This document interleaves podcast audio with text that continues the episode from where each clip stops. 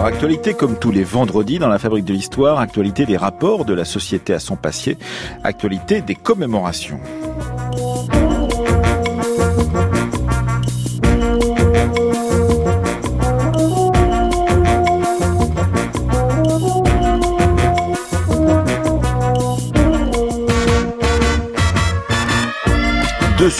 Ce matin avec Anaïska qui co-animera cette émission avec nous. D'abord, une discussion sur les déclarations avant-hier du président Macron à propos du grand soldat, entre guillemets, qu'aurait été euh, Philippe Pétain. Nous en discuterons avec euh, Bruno Cabane. Il est euh, titulaire de la chaire Donald and Mary Dunn d'histoire de la guerre à Ohio State University et il est le coordonnateur d'une histoire de la guerre du 19e siècle à nos jours, au seuil dont on a déjà parlé dans cette émission et également avec Henri Rousseau qui est historien de la Seconde Guerre mondiale et de la mémoire de Vichy. Et en deuxième partie, nous nous souviendrons qu'il y a 80 ans, le 9 novembre 1938, il n'agit déclenché un terrible pogrom qu'ils appelaient ensuite la nuit de cristal. Nous en parlerons avec Isabelle Davion, elle est maître de conférence à Paris 1, conseillère historique pour le coffret de film de Jérôme Prieur, Ma vie dans l'Allemagne de Hitler, chez Arte Édition. Enfin, notre rubrique C'était à la une, avec le site Retro News de la Bibliothèque nationale de France, se souviendra de l'arrestation en 1892 de l'anarchiste Ravachol comment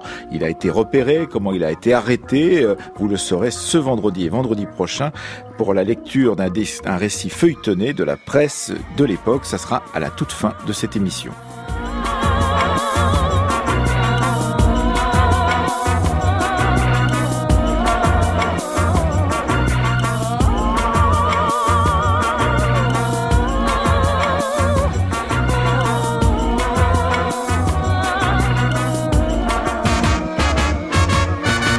Ici Verdun, au pied du monument de la Victoire, vingt drapeaux régimentaires, ceux des régiments dissous, chacun représentant un des vingt corps d'armée qui combattirent sous Verdun, échelonnés sur les marches du monument, 130 porte-drapeaux et leurs drapeaux.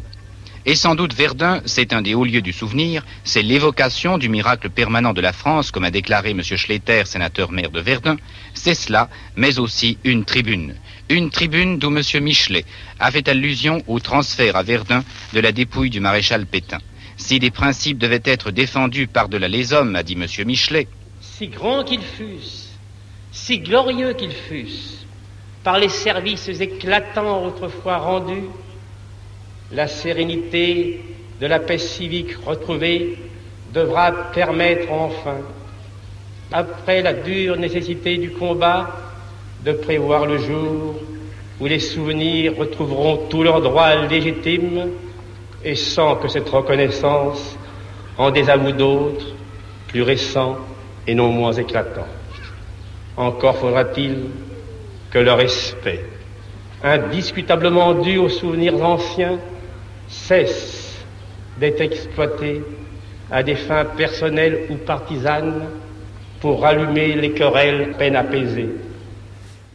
Voilà, c'était une déclaration d'Edmond Michelet en 1958, euh, en juin 1958 à Verdun. Bonjour Anaïska. Bonjour, bonjour à tous. Bonjour Bruno Cabane. Bonjour Emmanuel. Et bonjour à vous Henri Rousseau. Bonjour. Merci d'être euh, avec nous. Euh, vous n'avez pas l'impression que ça piétine euh, en tant qu'historien euh, de la mémoire française, tout ce que l'on dit sur la première, sur la seconde guerre mondiale surtout, et cette déclaration du président Macron, donc qualifiant donc Philippe Pétain du titre de grand soldat qui aura eu ensuite un destin funeste. Vous n'avez pas l'impression qu'on répète toujours les mêmes choses alors que vous êtes justement un, historien de la mémoire française autour de la Seconde Guerre mondiale en particulier, Henri Rousseau. Oui, enfin la répétition fait partie de la mémoire, donc euh, ça n'est pas très étonnant. Les mêmes causes produisent les mêmes effets. Donc, euh, alors sur le fait que ça piétine, moi, au fond, j'avais le sentiment inverse. Hein. Je, je ne participe pas à la mission du centenaire. Je suis moins concerné parce que je, travaille sur une autre guerre. Mais j'avais quand même le sentiment que cette séquence mémoriale est, était à la fois assez exceptionnelle. Enfin, 50 commémorations quand même. C'est pas, c'est pas banal. C'est 5 ans, 5 ans. Totalement inédit dans l'histoire de France. Euh, Nous-mêmes, on a commencé. Anaïska a commencé à travailler euh, sur ce et sujet. massivement suivi sur l'ensemble du territoire. en, voilà, en 2013. Voilà. Voilà, c'est un premier point. Une, une sorte d'alliance qui fonctionne. Enfin, vu, vu comme ça avec distance entre entre le milieu des historiens, le, milieu associatif, la société. Il y a une appropriation de cet événement par la société française, alors qu'il y a un précédent à mon avis, qui est, est celui du bicentenaire de, de la Révolution. Donc, j'allais dire vulgairement, ça roulait ça roulait, euh, sauf que voilà. Jusqu'à mercredi matin. Ça roulait, sauf que voilà, c'est la guerre, et la guerre, et la guerre, c'est jamais simple. Enfin, que mmh. ce soit la première ou la deuxième en termes de mémoire. Alors après, sur le la chronologie, pour, revenir sur ce que dit Emmanuel Macron, bon, alors la question du grand soldat, je, vais je vais laisser Bruno développer ce point. C'est, on va le dire simplement. S'il s'agit de dire Pétain a été un des artisans, un des un des un des acteurs euh, de la Première Guerre mondiale et un des artisans de la victoire, pour employer une formule consacrée, ça me paraît euh, presque une évidence. Mais surtout, surtout, si on ne l'avait pas perçu comme tel, s'il n'avait pas été en partie ce personnage important mmh. qui, de surcroît, survit à tous les autres euh, maréchaux. Enfin, c'est un des. À part Franchet Despéré, dont on parlait lundi, euh, c'est le seul des maréchaux de, de la ah, Première Guerre mondiale à être des grands chefs. Des grands chefs, voilà. À Est-ce être, que à être vivant encore pendant la Seconde Guerre mondiale. Donc c'est ça qui lui permet d'accéder à ce statut en 1940. Mmh. Jamais, enfin, si on peut dire les choses ainsi, Pétain n'aurait été appelé au pouvoir s'il n'avait pas constitué durant les années 20 et les années 30 une figure tutélaire, morale, incontestable. Ce qui peut paraître évidemment aujourd'hui très difficile à comprendre, vu ce qui s'est passé par la suite. Mais voilà, ça, ce sont des réalités. Alors après, qu'est-ce qu'on en fait dans la commémoration? Ça, c'est une autre question. Oui, et, euh, Bruno et naturellement, s'il n'avait pas construit euh, sa propre image dès les deux premiers mois de la bataille de Verdun, euh, qui a été aussi un moment décisif, mais ce qu'on oublie, c'est que c'est simplement deux mois, et que Nivelle le, remplace quand même assez vite au, printemps, et qu'il est ensuite évincé.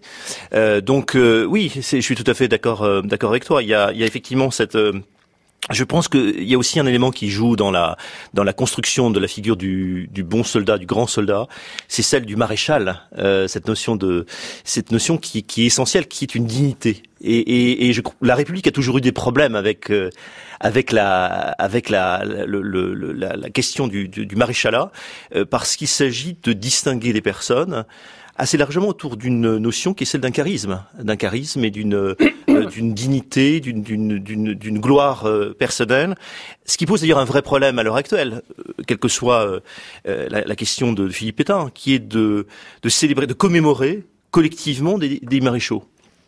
Euh, la, la, la, une fois encore, la dignité de maréchal est une dignité individuelle et euh, euh, d'une certaine manière. Mais c'est une dignité d'ailleurs qui n'est plus lisible par la plupart des Français aujourd'hui. C'est-à-dire que le choix même peut-être de proposer euh, d'exposer les maréchaux de la Première Guerre mondiale lors de cette commémoration pose question. C'est-à-dire quel est le symbole euh, descriptible par tout un chacun dans le fait de, de, de, de, de réexposer la mémoire de ces Vous maréchaux raison, qui sont des personnages qu'on ne comprend plus aujourd'hui. Absolument, parce qu'une fois encore, cette notion de dignité n'a plus de n'a plus d'écho, euh, euh, et, et, également parce que l'indignité nationale euh, est aussi quelque chose qui est très difficilement compréhensible à l'heure actuelle. L'indignité nationale qui a donc été euh, euh, dont a été frappé Philippe Pétain en 1945. En 1945, oui.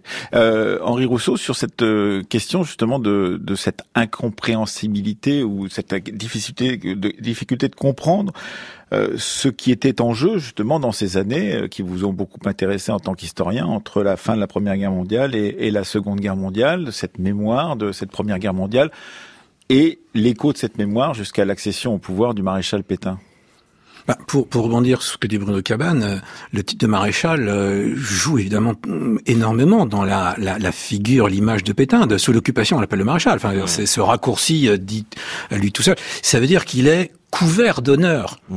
littéralement. Enfin, c'est une expression consacrée. Mmh. Et donc tout ce qu'il va faire euh, à partir de 40 sera au moins au début, lu à travers le filtre de celui qui décide euh, la collaboration, qui, qui, qui serre la main à Hitler, etc. C'est celui qui est couvert d'honneur. C'est pas, euh, enfin, on va pas revenir sur l'histoire de, de l'occupation, mais c'est pas Laval qui attire les regards, c'est pas Laval qui est populaire, c'est Pétain. Il aimerait bien. Il aurait bien aimé Laval. Laval oui, mais, il est loin d'avoir la, la, stature de, de Pétain.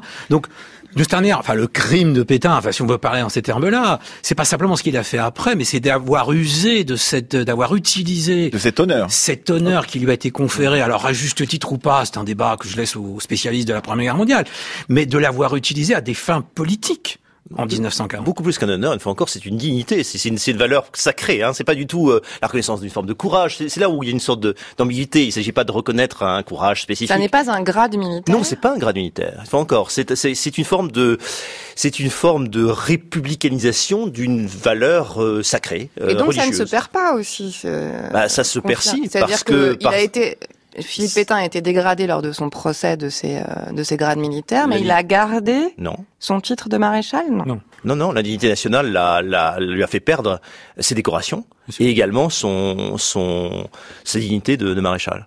Henri, oui, alors c'est le débat qu'on a depuis quelques jours sur l'indignité nationale, bien sûr sur un plan juridique. Enfin, sur un plan juridique, il n'est plus maréchal. Oui, il n'est plus maréchal et probablement euh, des honneurs officiels seraient, enfin, en, tant que tel, escalité serait impossible. Mais le problème n'est pas juridique. Enfin, il, le problème est politique. Mhm. C'est quel sens on veut donner à, à ce type de commémoration.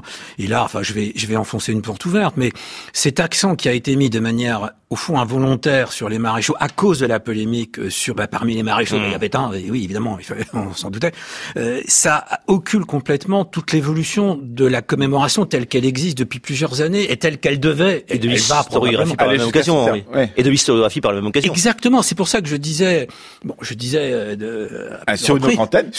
C'était sur France Inter tout à l'heure. Voilà. Ce qui me paraît frappant dans cette commémoration parce qu'il n'y a pas au fond pour la deuxième guerre mondiale il n'y a pas tout à fait l'équivalent il y a une convergence entre l'historiographie, les progrès de l'historiographie, le, fait que le centenaire a permis de faire émerger, par exemple, une nouvelle génération d'historiens, mhm. etc., avec une commémoration qui, quelque part, était en phase avec cette historiographie.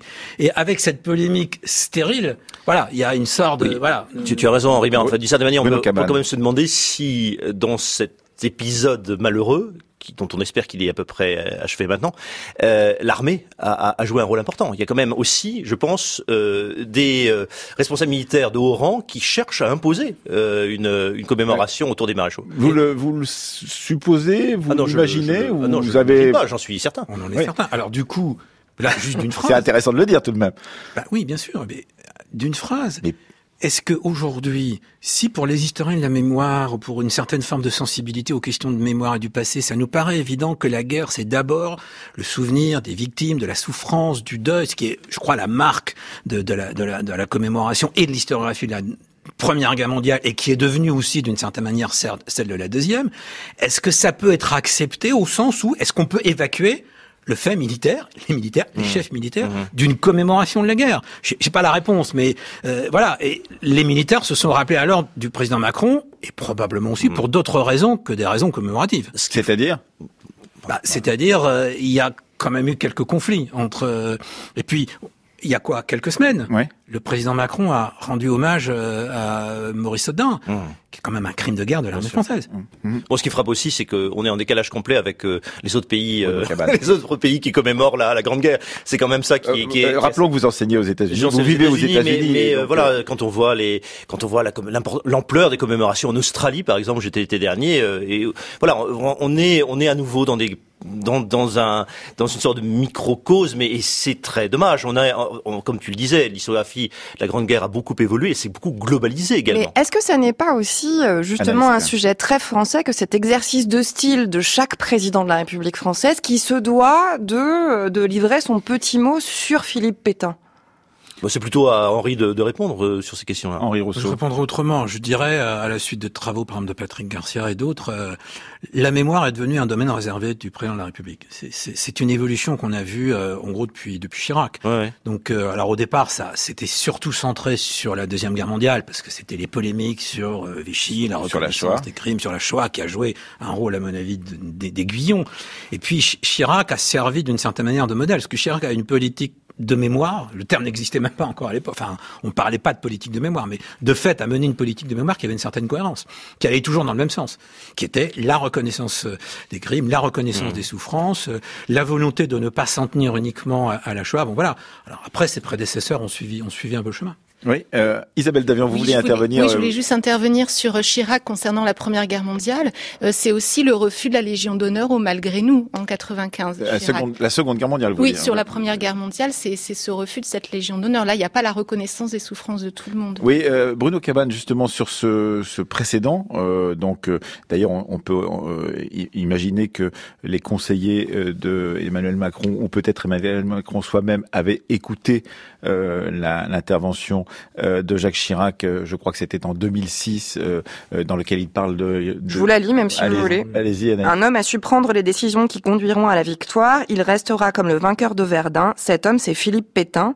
Hélas, en juin 1940, le même homme parvenu à l'hiver de sa vie, petite citation de, de De Gaulle, on en reparlera peut-être, couvrira de sa gloire le choix funeste de l'armistice et le déshonneur de la collaboration. Cette tragédie française fait partie de notre histoire. Nous pouvons aujourd'hui la regarder en face. Oui, enfin c'est pas couvrira de sa gloire, c'est utilisera sa gloire. C'est utilisera sa gloire. Euh, comme enfin, et, et, Emmanuel Macron a repris l'adjectif choix funeste, enfin le, le, le, terme de funeste pour pouvoir peut-être faire référence à cette déclaration de, Oui, bah, ça c'est effectivement le, la référence au discours de De Gaulle de mai 66. De Gaulle à Verdun à Verdun, et puis il le fait en novembre 68. Ouais. Il, enfin, il revient. Alors là, il dit pas, il n'y a pas de, de, jugement de valeur, mais euh, pour la commémoration du 11 novembre, euh, donc en 1968, on est quand même quelques mois après mai 68. Hein, euh, il va faire la liste de, de, tous les grands chefs militaires, et dans l'eau il y a Pétain. Donc avec le, bon, il souligne son rôle. Donc c'est pas la première fois qu'il le fait, mais c'est. Mais c'est De Gaulle en même temps. Voilà. Alors ce qui m'intéresse dans la déclaration de Chirac, c'est qu'à deux reprises, dans le discours de 95 sur la reconnaissance des crimes donc de l'État français dans la Shoah et dans cette petite phrase, bon, c'est pas c'est pas un, un discours d'une autre teneur, Chirac essaie de tenir à la fois la dimension commémorative, la dimension morale. Donc euh, il dénonce d'une certaine manière parce que là c'est un hommage à Pétain qui est un coup de pied de l'âne, c'est-à-dire il enfonce. Mmh. On pourrait on pourrait en rajouter même. Mmh.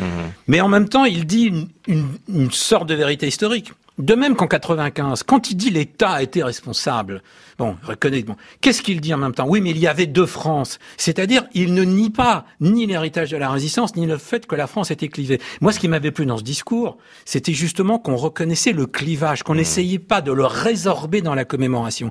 Et je, je maintiens mon idée, on peut faire des commémorations nationales et consensuelles sans dire, sans trahir d'une certaine manière des vérités historiques. Et pourtant, euh, c'est pas la même chose que de s'exprimer en tant qu'historien historien comme vous et en tant que président de la République. Il y a donc euh, une différence de nature.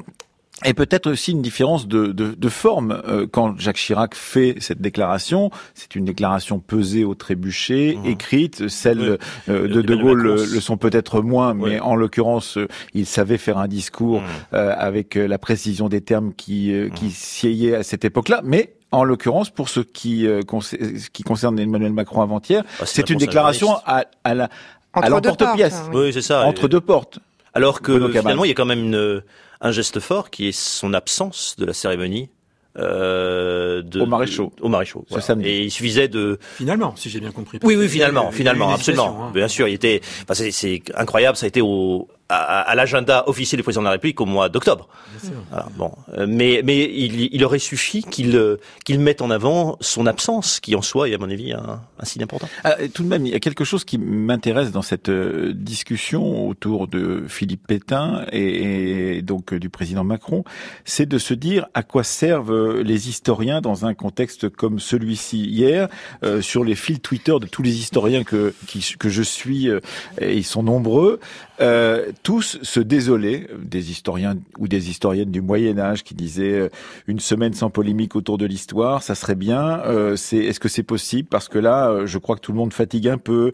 Ou encore une autre qui dit vague de découragement face à l'actualité globale, à quoi font, bon faire de l'histoire? Et d'autres qui leur, leur remontent le moral en disant bah, il faut continuer à faire de l'histoire, il faut rien lâcher, c'est dur, surtout quand des prises de parole ultra médiatisées détruisent tout ce qui est fait par ailleurs, dit Gabriel Galvez-Béat. Mais l'histoire, c'est ça, toujours remettre l'ouvrage sur le métier. Vous n'avez pas l'impression que tant de travail, vous qui avez travaillé sur la Première Guerre mondiale depuis si longtemps, et sur la guerre en général, euh, tant de travail tout ça pour qu'au bout du compte, ça s'éteigne dans une polémique médiatique Ça s'éteint pas. La polémique euh, médiatique, elle va avoir son temps.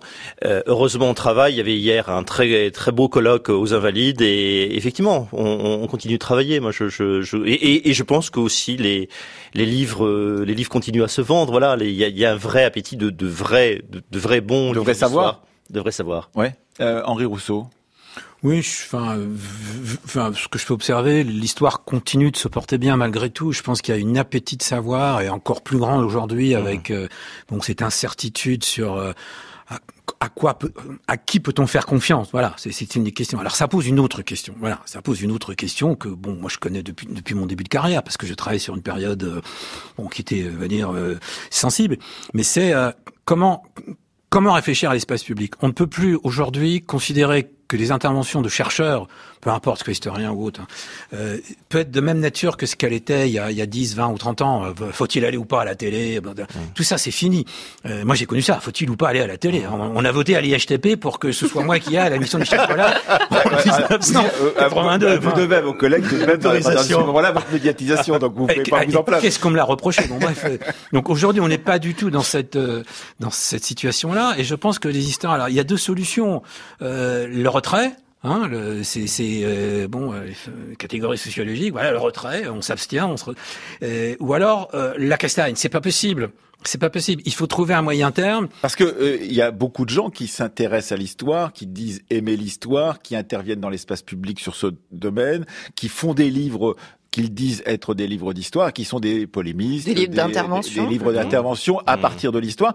Et donc les historiens voient cela et ils ne savent pas très bien quoi faire face à cette à, cette proposition d'aller justement castagner ceux qui font de l'histoire tout en n'étant pas historiens, en l'occurrence Henri Rousseau.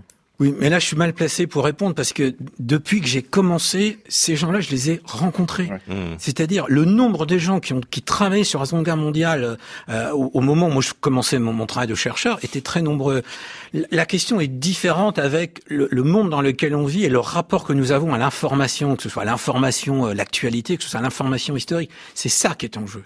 Et, et c'est la même chose aux, États-Unis, euh, Bruno Cabane? Est-ce que vous sentez justement un intérêt, par exemple, on, on sait qu'à Charlottesville, à, non, à Charlottesville, évidemment, toutes les décisions, discussions, débats autour de Charlottesville l'année dernière tourner autour d'une histoire, c'est l'histoire de la, la, guerre civile, et de la guerre de sécession, et, et, donc l'usage politique aussi par les politiciens, par les, les, polémistes de cette coup, C'est beaucoup plus fort, c'est beaucoup plus fort parce que euh, il n'y a plus quasiment plus de de rue Maréchal Pétain. Tu disais Henri qu'il y en avait encore deux, je crois, en France. Alors, il y en a deux, en, France. Euh, aux États-Unis, on est quand même dans un pays où, où le Sud, enfin, assez largement, organise son identité autour de la mémoire de la de la guerre civile, la mémoire des des, des, des vaincus. Euh, donc c'est une, une, mémoire extrêmement euh, chaude et aussi euh, violente, euh, comme tu le rappelais. Et pour laquelle on sollicite autant les historiens Non, non, non, non. L'historien n'a pas du tout le même rôle dans, dans l'espace public aux États-Unis, euh, de même que l'intellectuel n'a pas, voilà, n'a pas du tout la même, c'est pas du tout la même figure qu'en France. Alors, on va terminer là-dessus, peut-être avant de donner la parole à Isabelle Davion à propos du 80e anniversaire du déclenchement du pogrom du 9 novembre 1938 en, en, en Allemagne, mais tout de même, une des questions, c'est le président, les, polémistes veulent faire de l'histoire, le président veut faire de l'histoire.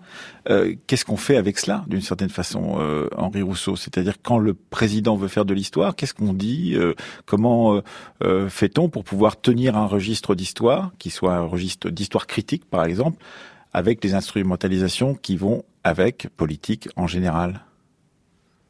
Enfin, on, ne peut rien faire d'autre que tenir son rôle. Voilà, je n'ai pas de réponse. Le, président ou les présidents font ce qu'ils veulent.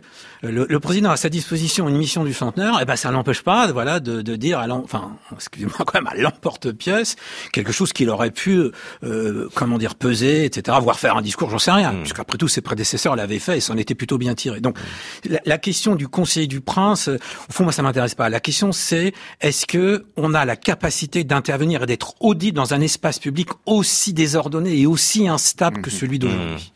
Bruno Cabane Non, non, je suis parfaitement d'accord. Et, avec Internet qui en plus change, change énormément, énormément de choses. Je voudrais pas non plus qu'on soit complètement désolé. Le, le, les commémorations du centenaire ont été voilà, un, extraordinaire moment de, de, travail d'abord. Il s'est fait énormément de travail scientifique et aussi de publication, euh, de publication et aussi euh, ce que tu disais tout à l'heure, Henri, une, une, une mobilisation locale et, et, et, un poids de la mémoire familiale de la Grande Guerre.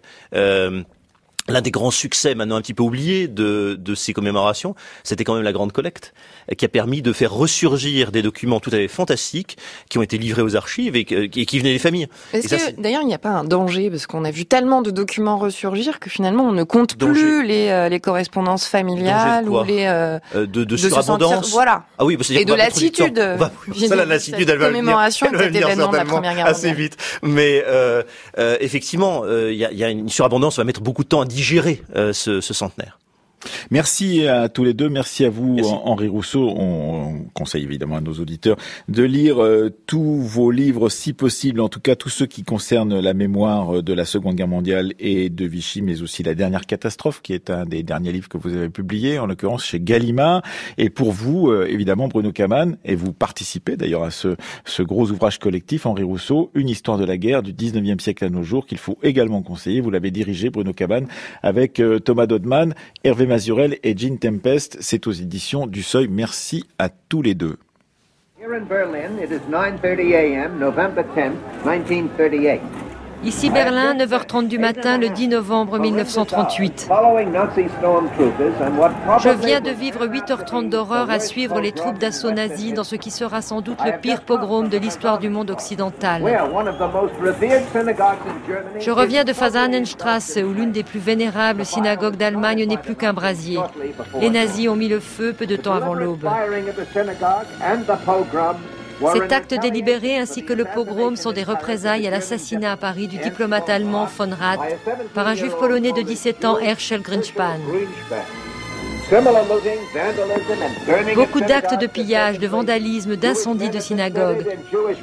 Les hommes juifs sont assassinés, les femmes violées. Comme me l'a dit le grand rabbin Dr Léo Beck, après cela l'avenir est sombre, nous ne savons pas où aller, personne ne veut de nous.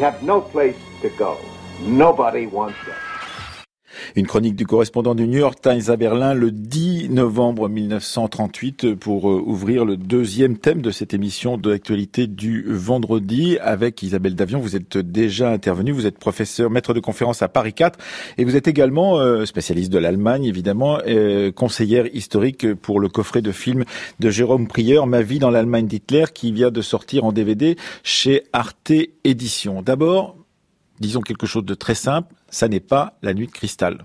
Oui, voilà, je crois que c'est important de, de, le souligner. Nuit de cristal, c'est une expression qui fait un peu jolie. On a l'impression d'une sorte de fête féerique. Alors ça, c'est typique de la LTI, euh, de la langue nazie analysée par Victor Klemperer. Lingua un... tertia imperi. Donc... Exactement. Donc euh, voilà, euh, un crématorium, euh, c'est pas une chambre à gaz, et une nuit de cristal, enfin un pogrom, c'est pas une nuit de cristal. Donc il faut dire que c'est, ça a été des assassinats et des, et des pillages. Et d'ailleurs, c'est un, un pogrom qui dure plus longtemps que la nuit même du 9 au 10 novembre 1938. Alors effectivement, euh, les, les violences antisémites euh, ont commencé le, 7 novembre, hein, le jour de, de l'assassinat de l'employé euh, de, de l'ambassade d'Allemagne en France. Mais euh, la majorité de, du déchaînement de violence s'est déroulé à partir du 9 novembre, une fois que le, le signal en est donné par euh, Goebbels. Anaïs Kien. Alors justement, il y a eu des, des recherches faites sur le, le, levier de cette opération que, que les autorités nazies ont affirmé être spontanée dans un premier temps. Évidemment, les historiens ont démonté cette affirmation depuis, mais aussi ce levier de l'assassinat de Fomrat, ce, euh, diplomate euh, allemand en poste en France par un juif euh, polonais. ce levier-là a également été démonté depuis, puisqu'apparemment c'était une opération qui était prévue de longue date. On attendait simplement une opportunité, Isabelle Davion? Alors, ce qui est sûr, si je reprends euh, ce que ce que vous dites, c'est que euh, le, le régime nazi a tendance à tout présenter comme étant euh, spontané. C'est d'ailleurs un des aspects qui est illustré par par le film de Jérôme Prieur, un moment finalement assez amusant où une petite fille rentre de l'école en disant "Papa, maman, aujourd'hui j'ai appris les applaudissements spontanés." Donc mm. voilà, tout est toujours spontané. La rage du peuple se déchaîne spontanément, alors que elle est totalement orchestrée par euh, les instances du, du, parti nazi. En revanche, sur ce qui se passe avec euh, Herschel Greenspan, c'est quand même quelqu'un qui, euh, qui dans cet acte fait quelque chose de d'isolé et de désespéré. Que l'on était prévenu qu'il avait acheté un, un revolver et qu'il comptait assassiner un employé de, de l'ambassade, c'est une chose. Mais il ne s'agit en aucun cas d'un événement organisé. C'est encore une fois un acte isolé, désespéré, qui s'inscrit dans le cadre d'une sorte de guerre des nerfs que se font euh, l'Allemagne nazie et la Pologne par euh, migrants interposés. C'est-à-dire que euh, la Pologne décide à l'automne 1938 de déchoir de la nationalité polonaise tous les, les tous les émigrés polonais d'Europe. Une mesure qui vise en fait les juifs polonais émigrés en Allemagne que la Pologne ne veut pas voir revenir. Et en réponse, l'Allemagne nazie décide le, le 26 octobre 1938 d'expulser les juifs polonais d'Allemagne. Ce qui est fait le, dans la, la, nuit du 28 octobre, il y a 17 000 juifs polonais qui sont raflés euh, par les, les, services allemands et qui sont euh, euh, renvoyés du pays. Ce sont des gens qui vont errer à la frontière, dans des localités transfrontalières, sans, sans accueil sanitaire, sans nourriture, sans rien, pendant des jours et des jours, avant finalement d'être acceptés en Pologne, mais dans des camps de transit de fortune, en attendant qu'il y ait un accord qui soit fait entre l'Allemagne nazie et, et la Pologne de l'époque. Et parmi ces euh, transmigrants, ou je ne sais pas comment est-ce qu'on pourrait les appeler, se trouvent les parents d'Herschel Greenspan, qui a appris par sa sœur que donc c'est le sort de, de, de, sa famille et qui euh, décide à ce moment-là de, de mener une action. Alors donc euh, Herschel Bridgman va donc euh, assassiner euh, donc un secrétaire de l'ambassade d'Allemagne à Paris et cela va donc donner le prétexte parce que c'est véritablement cela ce qui va se passer au pouvoir nazi en 1938 de déclencher un énorme pogrom. Ces, ces violences se, se produisent sur l'ensemble de l'Allemagne à ce moment-là, Isabelle Davion, ou simplement sont centrées sur les, les villes d'Allemagne et en particulier sur Berlin? Alors elles ont lieu dans la totalité du, territoire allemand, puisque euh, l'impulsion a été donnée par Goebbels. Alors, ce qu'il faut savoir, c'est que le 9 novembre 1938 est déjà une commémoration. C'est celle du putsch de la brasserie. on se demande ce qui a commémoré dans cet événement, euh, d'ailleurs, étant donné le, ratage de ce coup d'État.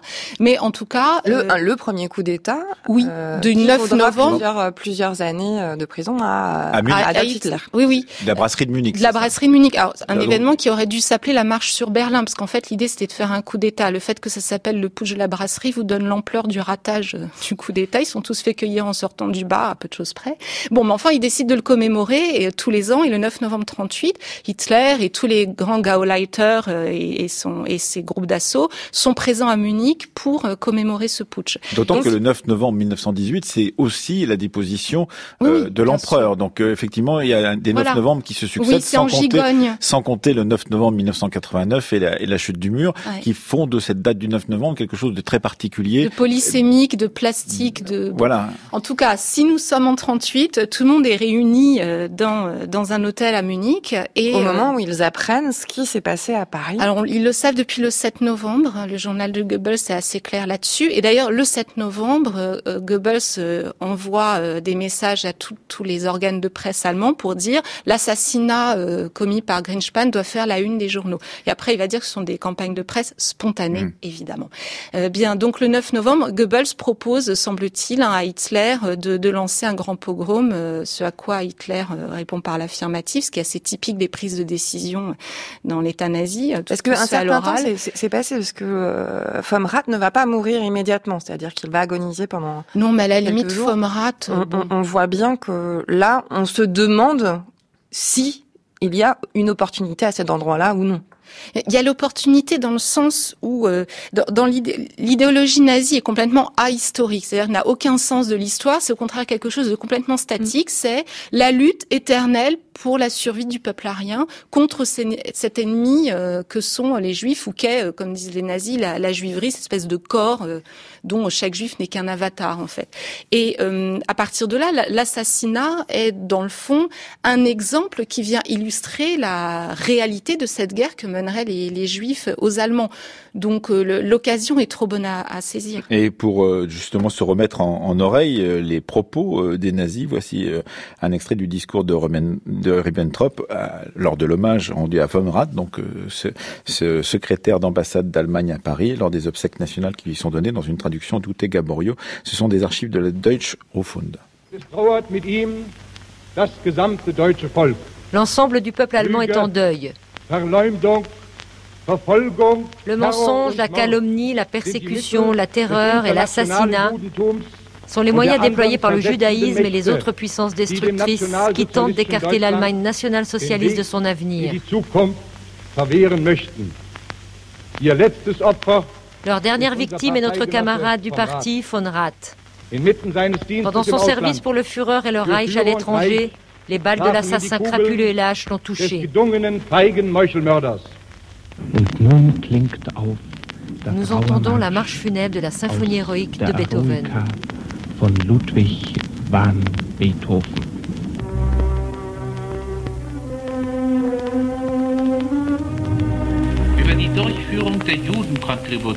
À propos de la mise en œuvre de la contribution des Juifs à hauteur d'un milliard de Reichsmark, le ministre des Finances a publié une ordonnance qui prévoit que les Juifs de nationalité allemande et les Juifs apatrides paieront une amende de 20% de leurs biens. Elle devra être payée en quatre fois, le 15 décembre 1938, février, mai et août 1939.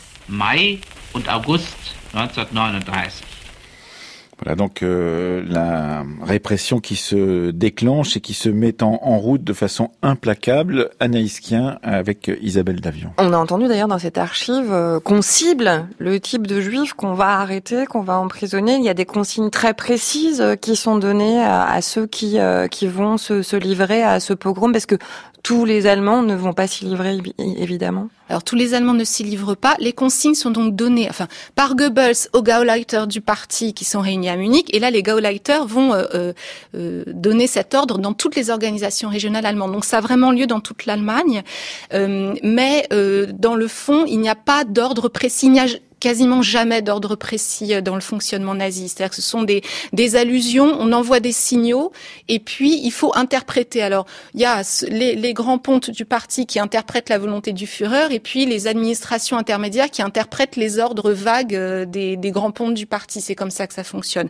Mais donc, lorsque les nazis disent il y a euh, une rage spontanée des Allemands contre les Juifs, en fait, ça signifie que les Gauleiter donnent des ordres de, de, pour aller s'attaquer aux Juifs. Mais alors, peut-être sans le détail on donne quand même un objectif, c'est-à-dire à quoi est censé servir cette nuit de, euh, de, destruction matérielle et, euh, et de meurtre euh, et de rapt et d'emprisonnement. Alors il y a deux choses. La première chose, dans, dans les, les ordres qui sont donnés, c'est d'une part que le parti ne doit pas être trop présent puisque ça doit avoir l'air d'être d'être spontané. Par ailleurs, et ensuite il faut quand même qu'il y ait un minimum de présence de services de sécurité et de pompiers pour d'une part protéger les euh, bâtiments ariens. Alors ça, quand même, ça en dit très très long sur la Weltanschauung des nazis. Il faut protéger les maisons ariennes. Mais c'est quoi une maison arienne? C'est une mhm. maison qui est plus belle que les autres, qui clignote, je sais pas. Et d'ailleurs, ce qui est quand même assez fou, c'est que à la fin de, de, ce pogrom, quand on fait le décompte, on entendait, on entendait les, les, les dégâts chiffrés ici. Eh bien, euh, les nazis se rendent compte que la plupart des maisons qui ont été brûlées étaient en fait louées par les familles juives et sont bien des maisons ariennes de leur point de vue. Oui, alors euh, combien de, de, personnes sont touchées par cette euh, ce, ce pogrom du 9 euh, novembre 1938, Isabelle Davion? Alors les chiffres sont des chiffres exacts sont impossibles. Hein. Les, les, Allemands eux-mêmes, qui ont pourtant une obsession statistique, ont été incapables d'en donner. Euh, il y a des, des, milliers de commerces détruits, de maisons incendiées, une, centaine, une centaine, de, morts, voilà, de, de, de, de, juifs assassinés. Euh, les arrestations, rue. des arrestations, plusieurs dizaines de milliers. En oui, 25, enfin au moins 25 000 en tout cas de, de juifs arrêtés et euh, déportés dans des camps de concentration. Et tout ça pourquoi? Quel était l'effet attendu de cette opération, puisque c'est une opération. Oui, et c'est une opération, ah, d'ailleurs, ce que démontre le fait qu'elle est stoppée à un moment donné, c'est que le 10 novembre à 20h, toutes les radios appellent à arrêter les violences contre les juifs sur ordre, sur ordre de Goebbels. Donc cette opération, elle est décidée en amont et son arrêt est décidé également en aval. Donc ça, c'est important de le souligner. Et euh, dans le fond, cette, euh, cette opération sert euh, à cette nouvelle étape de radicalisation de la politique antisémite que décide de lancer le régime nazi après une très très relative accalmie. Alors accalmie, oui, qui a eu lieu en 1936 pour s'éviter les boycotts des Jeux olympiques de Berlin et puis également pour ne pas fragiliser fragiliser l'économie allemande au moment où on lance le plan de quatre ans, où toute l'économie est envoyée chauffer à blanc. Mais l'idée, c'est vraiment d'effrayer le plus possible les Juifs pour pour les amener à, fuir à partir. Voilà, c'est-à-dire qu'il y a cette idée de entre guillemets purifier le sol allemand. Donc il faut se débarrasser des Juifs allemands et s'en débarrasser à l'époque, ça passe par l'expulsion et donc entre autres par par ce pogrom. Mais c'est aussi ça a aussi une valeur économique, hein, le, le, pogrom du 9 novembre 38, parce que comme comme l'archive le montrait très très bien, on va demander d'une part aux, Juifs de rembourser. Alors les, les dégâts ont été. On va les rendre, on va les rendre responsables, des dégâts dont, dont, ils ont été les victimes. Ils ont une amende à payer à la suite de, du 9 novembre de ce pogrom. Ils ont une amende à payer pour, euh, je cite, attitude hostile de la juiverie contre le peuple allemand. Et cette amende est de 1 milliard 12, euh, enfin un peu plus d'un milliard de Deutschmark. Les, les dégâts euh, causés par, le pogrom sont évalués à environ 225 millions de marques et on décide que ce sont les, juifs eux-mêmes qui vont le rembourser, qui vont remettre les rues en état, parce que sinon c'est la ruine de tout le système d'assurance allemand. Et donc ce que les sociétés d'assurance allemandes sont censées verser aux, aux juifs allemands en remboursement est en fait saisi par l'État. Euh, on est dans un contexte aussi international un, peu important. Il faut dire que cette date de novembre 1938 fait suite à l'annexion de l'Autriche, euh, à l'annexion des, des, Sudètes évidemment, et que tout cela euh, n'est pas à, est à prendre en compte, et aussi peut-être une conférence dont peu de gens parlent, mais qui est une conférence extrêmement importante, la conférence d'Evian. Oui. Alors pour revenir sur le contexte international, c'est comme vous le soulignez extrêmement important parce que il y a, d'une part, il y a eu l'annexion de, de l'Autriche en, en mars 1938, qui a euh, donné lieu à euh, de très grandes violences euh, antisémites et puis à un nouveau degré de spoliation des biens juifs autrichiens, ce que les nazis appellent l'arianisation. pour le dire peut-être un peu vulgairement, les nazis se sont gavés sur le, dos des juifs autrichiens et ça donne un petit peu l'idée aux Allemands d'en faire d'en faire autant, surtout que les finances allemandes sont à bout de souffle en 38, donc il faut il faut trouver de l'argent.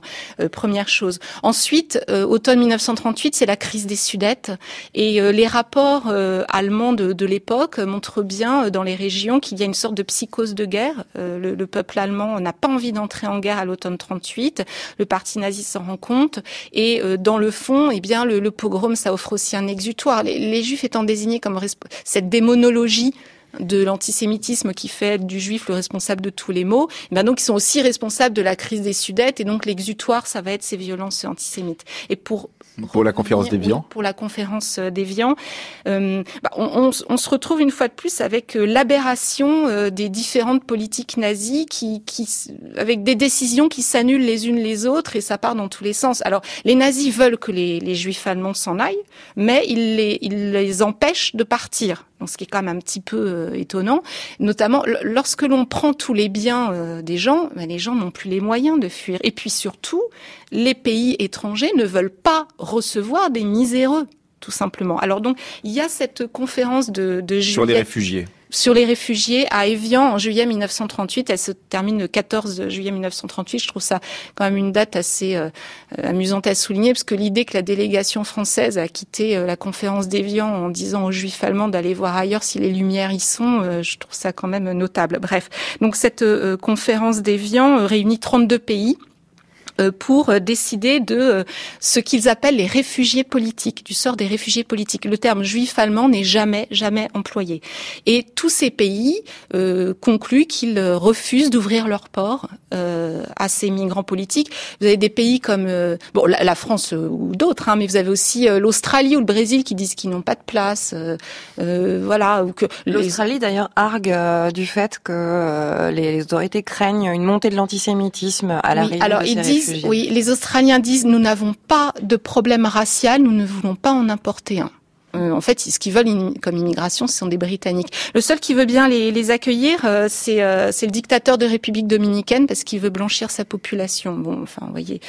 donc, personne ne veut les accueillir, mais on, voit bien ce que disent les, les, gouvernements, y compris le gouvernement américain ou dans le journal des débats en France. C'est que l'Allemagne nazie crée artificiellement une immigration donc de miséreux et que la moindre des choses, ce serait que le Reich laisse des ressources aux gens que, qui demandent aux pays étrangers de prendre en charge. On n'en veut pas parce qu'ils n'ont pas de ressources. Et l'État nazi qui voudrait qu'ils partent leur prend toutes, toutes leurs ressources. Merci euh, beaucoup euh, Isabelle Davion d'avoir euh, précisé pour les auditeurs de la Fabrique de l'Histoire ce qu'était ce que les nazis avaient surnommé ou appelé la nuit de cristal et qu'on appelle maintenant, les historiens le savent désormais, le pogrom de ces trois jours donc qui se déclenche dans l'ensemble de l'Allemagne pendant le mois de novembre 1938 et en particulier la nuit du 9 au 10 novembre 1938. Merci beaucoup. On peut regarder avec beaucoup d'intérêt le travail qui a été mené par le documentariste euh, Jérôme Prieur, dont vous êtes euh, donc conseiller historique et qui vient de sortir chez Arte Éditions dans un coffret. Ça s'intitule Ma vie dans l'Allemagne d'Hitler et c'est fondé sur les écrits de celles et ceux qui ont, euh, en 1939, écrit justement ce qu'avait été leur quotidien de l'Allemagne d'Hitler. Et on a là effectivement une source de première main, pourrait-on dire, pour voir ce qu'était la vie quotidienne, pas simplement pour les juifs, mais aussi pour des protestants et pour tout un tas d'autres Allemands dans l'Allemagne d'Hitler. Merci beaucoup Isabelle Davion. Il est l'heure de retrouver la dernière séquence de la Fabrique de l'Histoire de ce jour et comme tous les vendredis, nous allons retrouver avec le soutien de Retro News, le site de presse de la Bibliothèque nationale de France, la séquence C'était à la une. Qu'est-ce qui était à la une en 1892 Eh bien, c'était la traque aux anarchistes et en particulier la traque à Ravachol. Nous allons le raconter dans deux épisodes, ce vendredi et le vendredi euh, suivant, dans une lecture de Daniel Königsberg.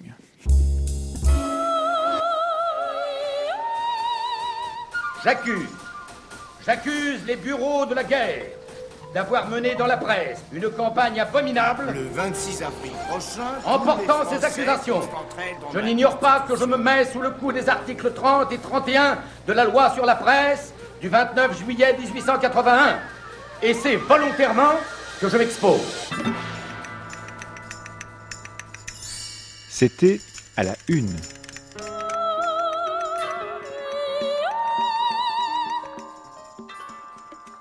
le matin 31 mars 1892.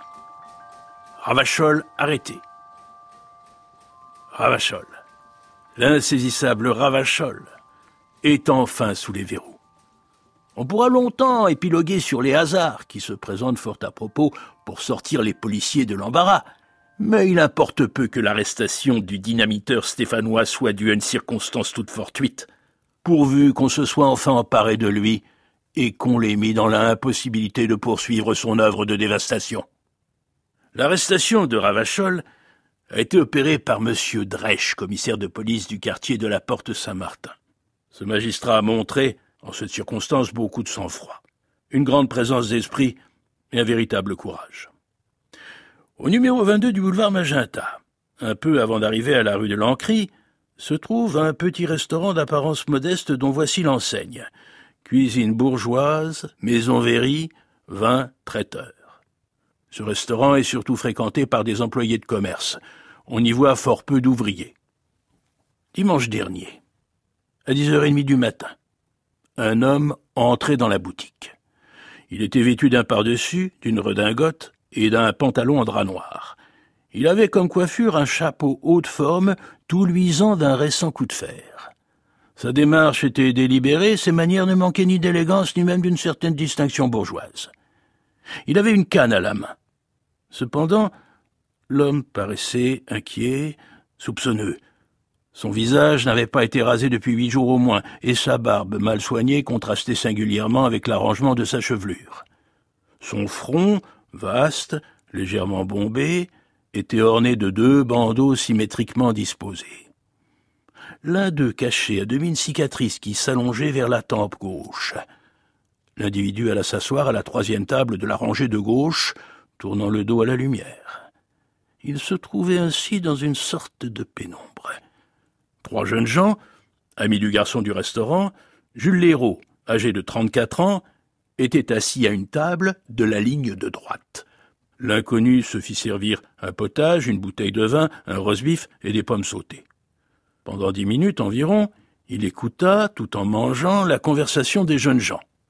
Jules Léraud racontait à ses camarades ses prouesses quand il était soldat au quatrième régiment de Zouave à Tunis. Précisément, dans la compagnie commandée par le capitaine Drian, gendre du général Boulanger. Ah, vous avez été au quatrième zouave, dit l'inconnu. C'est comme moi. C'était un bon régiment.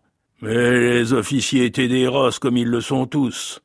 Puis, subitement, la physionomie de l'homme changea. Sa face s'empourpra. Il lança des regards fulgurants du côté des jeunes gens et leur fit une véritable conférence anarchiste, scandant de coups de couteau sur la table chacune de ces périodes. Oui, dit-il, l'armée est pourrie, les officiers sont des brutes et les soldats des esclaves. Lisez les journaux révolutionnaires, vous y verrez l'exposé de nos revendications, et vous apprendrez à connaître vos droits. Soldats, employés, ouvriers, vous crevez de faim tandis que les bourgeois se gavent. Leurs enfants sont gros et gras, et les vôtres ne trouvent même pas une goutte de lait au sein de leur mère quand ils ont soif. Il faut que tous ces gens crèvent, et le meilleur moyen de détruire cette sale race de bourgeois, c'est de lui mettre de la dynamite au derrière. L'héros et ses camarades se regardèrent, ahuris, se demandant s'il n'avait pas affaire à un fou. Oui, continua l'inconnu, vous ne savez pas ce que les compagnons ont fait ce matin? Eh bien, ils ont fait sauter une maison 39 de la rue de Clichy. Il y avait des magistrats dans la maison, une sale vache de substitut qui a fait condamner nos frères. Je vous le dis, ça a éclaté ferme, et il doit y avoir de la viande sous les décombres. Et l'homme se mit à rire bruyamment en se renversant sur sa chaise. Vers onze heures et demie, l'inconnu sortit. Au revoir, l'ami, dit-il au garçon. Tu entendras parler de moi d'ici peu, et je reviendrai te voir. À suivre.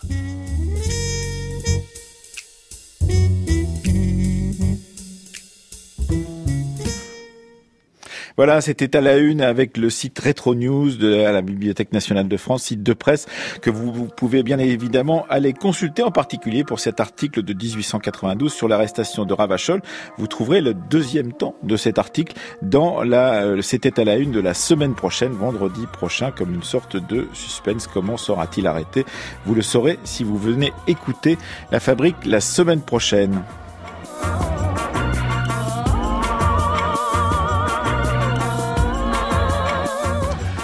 Comme d'habitude, une émission préparée par Aurélie Marcet, Céline Leclerc, Audrey Guélil était à la technique aujourd'hui et Thomas Duterre à la réalisation. La semaine prochaine, nous vous parlerons de l'histoire de l'Afrique du Sud et notre invité de lundi sera le concepteur du numéro du gros livre de chez Belin sur l'Afrique ancienne, François-Xavier Fauvel.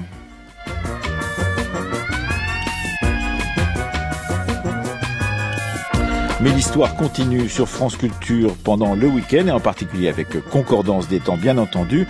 Jean-Noël Jeannonnet demain parlera d'une autre mémoire traumatique mais pour un autre pays, l'Espagne. Franco, l'Espagne devant sa mémoire avec Benoît Pellistrandi.